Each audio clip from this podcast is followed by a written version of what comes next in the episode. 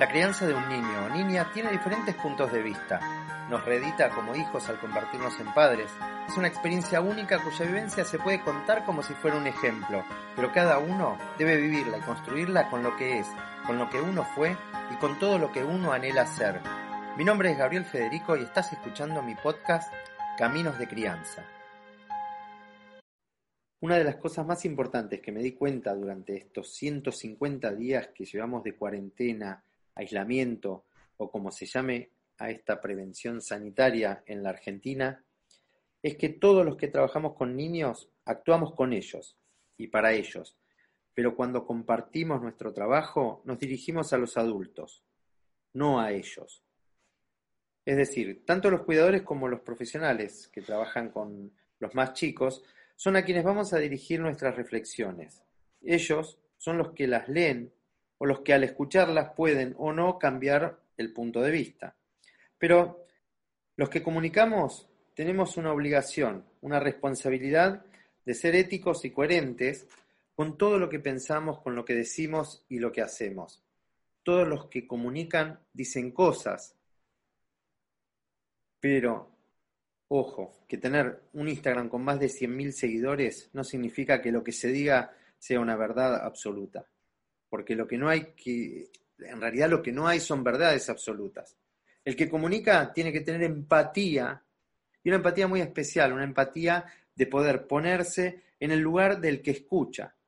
Y esto obviamente no es fácil, y menos para aquellos que tienen la cabeza cerrada ¿sí? o, son, o están limitados a entender que la gente puede estar también en otro lugar que no sea su clase social.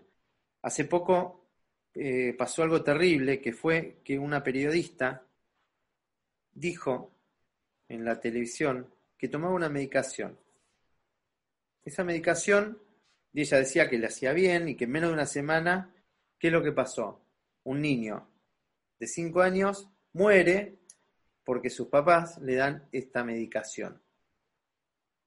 Digo, no quiero ni mencionarla, este, porque eh, la desconozco, conozco el nombre, pero desconozco el efecto que tiene, y lo que sí sé es que lo que le pasa a los niños que toman esta medicación, que es una medicación supuestamente que ayuda al COVID, que ayuda a frenar esta pandemia, para algunos es letal para otros.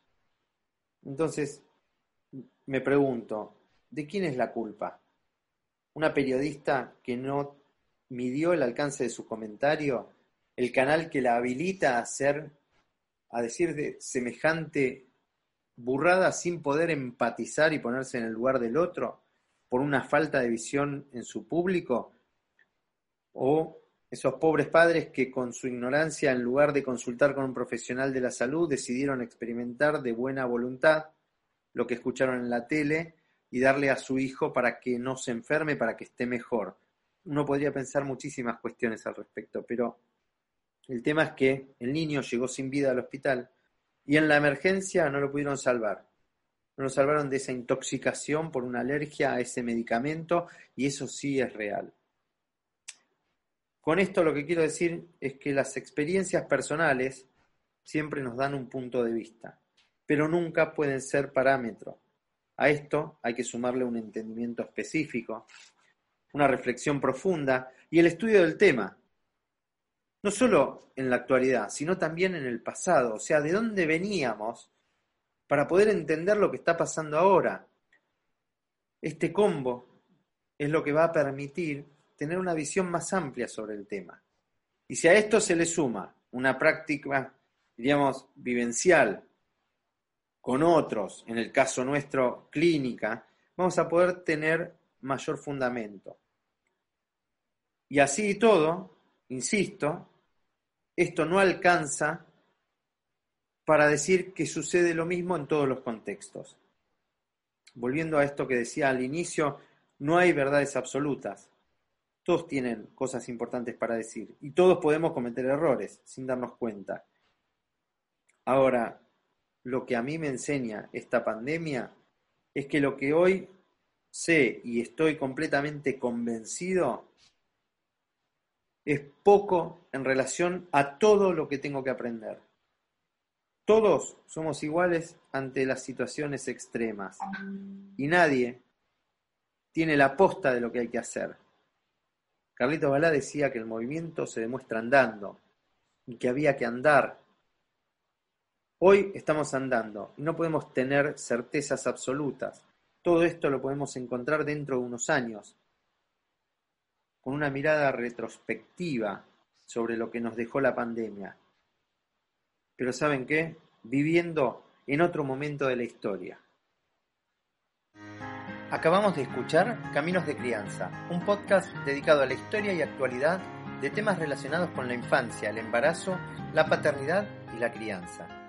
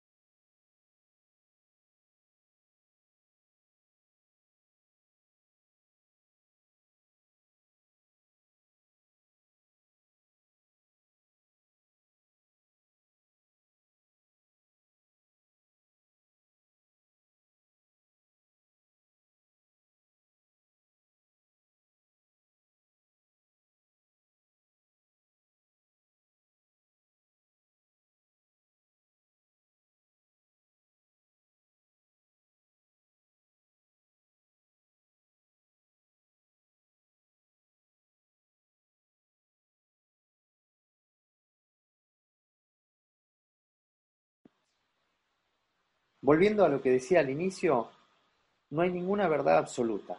Todos, todos tienen cosas importantes para decir y todos podemos cometer errores. Y estos errores obviamente sin darnos cuenta.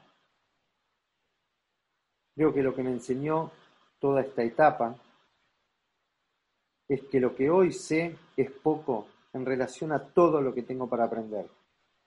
Que todos somos iguales ante las situaciones extremas no hay diferencia. Un virus no discrimina. y que nadie, nadie, nadie, nadie tiene la posta de lo que hay que hacer. Como decía Carlitos Balá, el movimiento se demuestra andando. Y había que andar, como estamos andando ahora. Hoy estamos andando y no podemos tener ninguna certeza absoluta. Todo esto lo podemos encontrar dentro de unos años, con una mirada retrospectiva sobre lo que nos dejó la pandemia. Pero ¿saben qué? Viviendo en otro momento de la historia.